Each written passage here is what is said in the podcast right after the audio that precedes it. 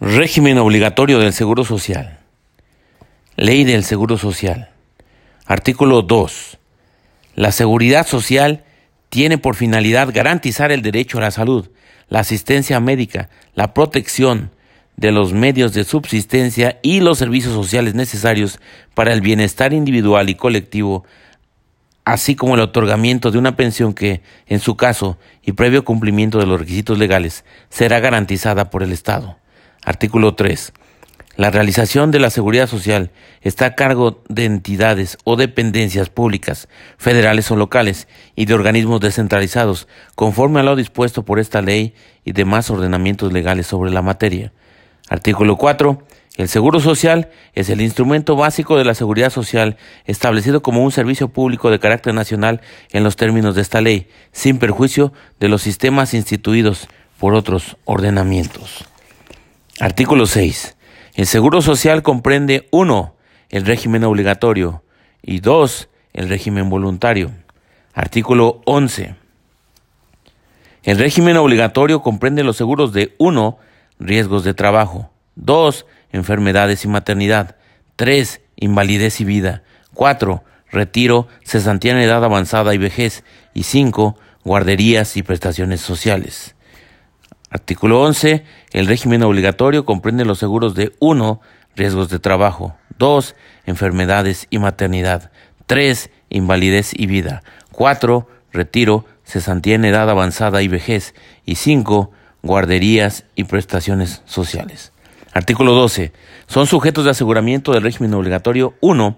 Las personas que de conformidad con los artículos 20 y 21 de la Ley Federal del Trabajo presten en forma permanente o eventual a otras de carácter físico, moral o unidades económicas sin personalidad jurídica un servicio remunerado, personal y subordinado, cualquiera que sea el acto que le dé origen y cualquiera que sea la personalidad jurídica o la naturaleza económica del patrón, aun cuando éste, en virtud de alguna ley especial, esté exento del pago de contribuciones. 2 los socios de sociedades cooperativas. Tres, las personas que determine el Ejecutivo Federal a través del decreto respectivo. Cuatro, las personas trabajadoras del hogar. Artículo 13. Voluntariamente podrán ser sujetos de aseguramiento del régimen obligatorio 1. Los trabajadores de industrias familiares y los dependientes como profesionales, comerciantes en pequeño, artesanos y demás trabajadores como asalariados. 2. Derogada. 3. Los ejidatarios, comuneros, colonos y pequeños propietarios. 4. Los patrones, personas físicas con trabajadores asegurados a su servicio. Y 5. Los trabajadores al servicio de la administración pública de la Federación, entidades federativas y municipios que estén excluidas o no comprendidas en otras leyes o decretos como sujetos de seguridad social, mediante el convenio con el instituto que establecerán las modalidades y fechas de incorporación al régimen obligatorio de los sujetos de aseguramiento comprendidos este, en este artículo. Dichos convenios deberán sujetarse al reglamento que al efecto expida el Ejecutivo Federal. Artículo 15. Los, los patrones están obligados a 1 registrarse e inscribir a sus trabajadores en el instituto, comunicar sus altas y bajas, las modificaciones de su salario y los demás datos dentro de plazos no mayores de cinco días hábiles. 2. Llevan registro, tales como nóminas y listas de raya, en los que se asiente invariablemente el número de días trabajados y los salarios percibidos por sus trabajadores, además de otros datos que exija la presente ley y sus reglamentos. Es obligatorio conservar estos registros durante los cinco años siguientes a su fecha. 3. Determinar las cuotas obrero-patronales a su cargo y enterar su importe al instituto. 4. Proporcionar al instituto los elementos necesarios para precisar la existencia, naturaleza y cuantía de las obligaciones a su cargo establecidas por esta ley y los reglamentos que correspondan. 5. Permitir las inspecciones y visitas domiciliarias que practique el instituto, las que se sujetarán a lo establecido por esta ley, el código y los reglamentos respectivos. 6.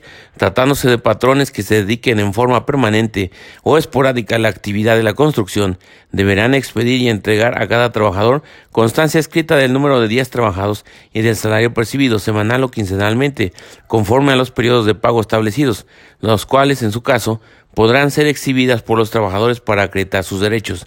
Asimismo, deberán cubrir las cuotas obrero-patronales, aun en el caso de que no sea posible determinar él o los trabajadores a quienes se deba aplicar por incumplimiento del patrón a las obligaciones previstas en las fracciones anteriores. En este último caso, su monto se destinará a la Reserva General Financiera y actuarial a que se refiere el artículo 280, fracción cuarta de esta ley, sin perjuicio de aquellos eh, trabajadores que acreditaren sus derechos, se les otorgan las prestaciones diferidas que les correspondan. 7. Cumplir con las obligaciones que les impone el capítulo sexto del título segundo de esta ley en relación con el seguro de retiro, cesantía en edad avanzada y vejez. 8. Cumplir con las demás disposiciones de esta ley y reglamentos. Y 9. Expedir y entregar, tratándose de trabajadores eventuales de la ciudad o del campo, constancias de los días laborados de acuerdo a lo que establezcan los reglamentos respectivos. Luego tenemos Artículo 23. Cuando los contratos colectivos concedan prestaciones inferiores a las otorgadas por esta ley, el patrón pagará al instituto todas las aportaciones proporcionales a las prestaciones contractuales. Para satisfacer las diferencias entre estas últimas y las establecidas por la ley, las partes cubrirán las cuotas correspondientes. Si en los contratos colectivos se pactan prestaciones iguales a las establecidas por esta ley, el patrón pagará al instituto integralmente las cuotas obrero-patronales. En los casos en los que los contratos colectivos consignen prestaciones superiores a las que concede esta ley, se estará lo dispuesto en el párrafo anterior hasta la igualdad de prestaciones y respecto de las excedentes, el padrón quedará obligado a cumplirlas. Tratándose de prestaciones económicas, el patrón podrá contratar con el instituto los seguros adicionales correspondientes en los términos del título tercero, capítulo segundo de esta ley. El, el instituto, mediante estudio técnico jurídico de los contratos colectivos de trabajo, oyendo previamente a los interesados, hará la evaluación actuarial de las prestaciones contractuales, comparándolas individualmente con las de la ley para elaborar las tablas de distribución de cuotas que correspondan. Artículo 24. Los patrones tendrán derecho a descontar del importe de las prestaciones contractuales que deban cubrir directamente las cuantías correspondientes a las prestaciones de la misma naturaleza otorgadas por el Instituto. Capítulo 2. De las bases de cotización y las cuotas. Artículo 27. El salario base de cotización se integra con los pagos hechos en efectivo por cuota diaria, gratificaciones, percepciones, alimentación, habitación, primas, comisiones, prestaciones en especie y cualquier otra cantidad o prestación que se entregue al trabajador por su trabajo. Se excluyen como integrantes del salario base de cotización, dada su naturaleza, los siguientes conceptos. 1. Los instrumentos de trabajo tales como herramientas, ropa y otros similares. 2. El ahorro cuando se integre por un depósito de cantidad semanaria, quincenal o mensual igual del trabajador y de la empresa. Si se constituye en forma diversa o puede el trabajador retirarlo más de dos veces, al año, integrará salario. Tampoco se tomará en cuenta las cantidades otorgadas por el patrón para fines sociales de carácter sindical. 3. Las aportaciones adicionales que el patrón convenga otorgar a favor de los trabajadores por concepto de cuotas de seguro de retiro, cesantía en edad avanzada y vejez. 4. Las cuotas que en términos de esta ley le corresponde cubrir al patrón, las aportaciones al Instituto del Fondo Nacional de la Vivienda para los Trabajadores y las participaciones en las utilidades de la empresa. 5. La alimentación y la habitación cuando se entreguen en forma onerosa a los trabajadores. Se entiende que son onerosas estas prestaciones cuando el trabajador pague por cada una de ellas, como mínimo el 20% del salario mínimo general diario que rija en el Distrito Federal. 6. Las despensas en especie o en dinero, siempre y cuando su importe no rebase el 40% del salario mínimo general diario vigente en el Distrito Federal. 7. Los premios por asistencia y puntualidad, siempre que el importe de cada uno de estos conceptos no rebase el 10% del salario base de cotización. 8. Las cantidades aportadas para fines sociales, considerándose como tales las entregadas para constituir fondos de algún plan de pensiones establecido por el patrón o derivado del contrato colectivo. Los planes de pensiones serán solo los que reúnan los requisitos que establezca la Comisión Nacional del Sistema de Ahorro para el Retiro. Y nueve, el tiempo extraordinario dentro de los márgenes señalados en la Ley Federal de Trabajo. Para que los conceptos mencionados en este concepto se excluyan como integrantes del salario base de cotización, deberán estar debidamente registrados en la contabilidad del patrón. Artículo 29. Para determinar la forma de cotización se aplicarán las reglas siguientes. 1. El mes natural será el periodo de pago de cuotas. 2. Para fijar el salario diario en caso de que se pague por semana, quincena o mes, se dividirá la remuneración correspondiente entre 7, 15 o 30 respectivamente. Análogo procedimiento será empleado cuando el salario se fije por periodos distintos a los señalados. Y 3. Si por la naturaleza o peculiaridades de las labores el salario no se estipula por semana o por mes, sino por día trabajado, y comprende menos días de los de una semana o el asegurado labora jornadas reducidas, y su salario se determina por unidad de tiempo, en ningún caso se recibirán cuotas con base en un salario inferior al mínimo. Artículo 30. Para determinar el salario diario base de cotización se estará lo siguiente. 1. Cuando además de los elementos fijos del salario, el trabajador percibiera regularmente otras retribuciones periódicas de cuantía previamente reconocida, estas se sumarán a dichos conceptos.